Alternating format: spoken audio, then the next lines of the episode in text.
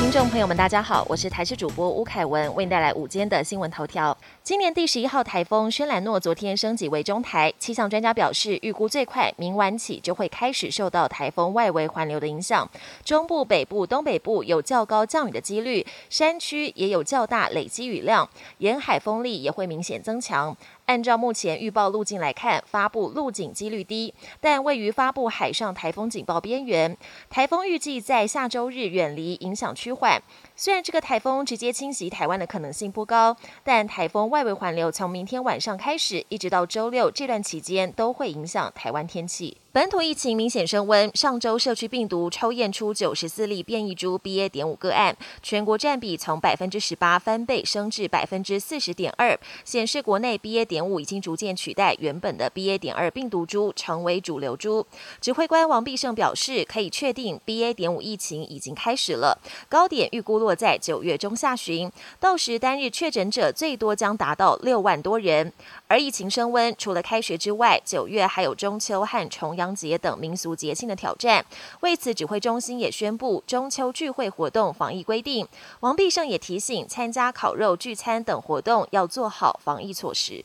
高中以下学校今天开学，受到疫情的影响，新生家长还是不能陪同入校。为了缓解学生的心情，校方也使出了浑身解数。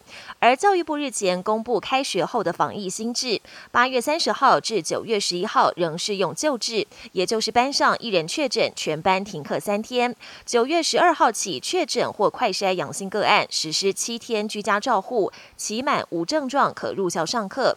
其同班同学及教师以及有摘下口罩。共同活动十五分钟以上，由学校提供一剂快筛试剂。如果快筛阴性无症状者就可以上课，有症状就要尽速就医。国际焦点：针对共军对台军演，甚至派出无人机侵扰金门军事港哨，美国白宫国安会发言人科比二十九号发表了最新回应。佩洛西访台后，中国持续透过飞越航行超过台湾海峡中线，以及在台湾周围军演，试图建立新常态。美国不会接受这种新常态。虽然科比重申美国一中政策不变，但强调美国会继续协助台湾自我防卫。